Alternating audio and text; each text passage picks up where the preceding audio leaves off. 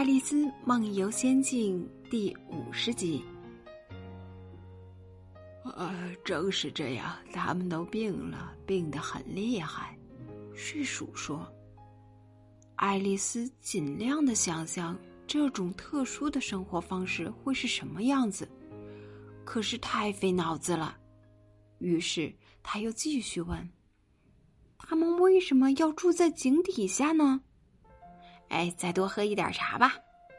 三月兔认真的对爱丽丝说：“我还一点都没喝呢，因此不能说再多喝一点。”爱丽丝不高兴的回答：“你应该说不能再少喝点了，比没有喝再多喝一点是最容易不过的了。”帽匠说：“没人来问你。”爱丽丝说。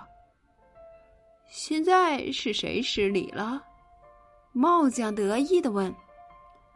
这回啊，爱丽丝不知该说什么了，只得自己倒了点茶，拿了点奶油面包，再向睡鼠重复他的问题：他们为什么要住在井底下呢？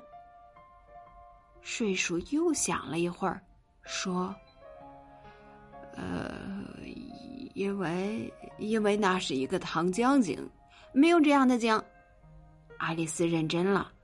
帽匠和三月兔不停的发出“嘘嘘”的声音。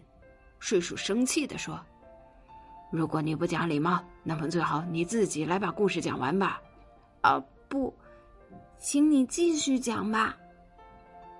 爱丽丝低声恳求着道：“我再也不打岔了。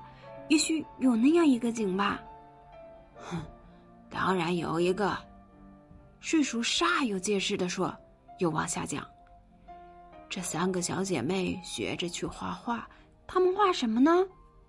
爱丽丝忘了自己的保障，又问开了。糖浆。睡鼠这次毫不犹豫的回答。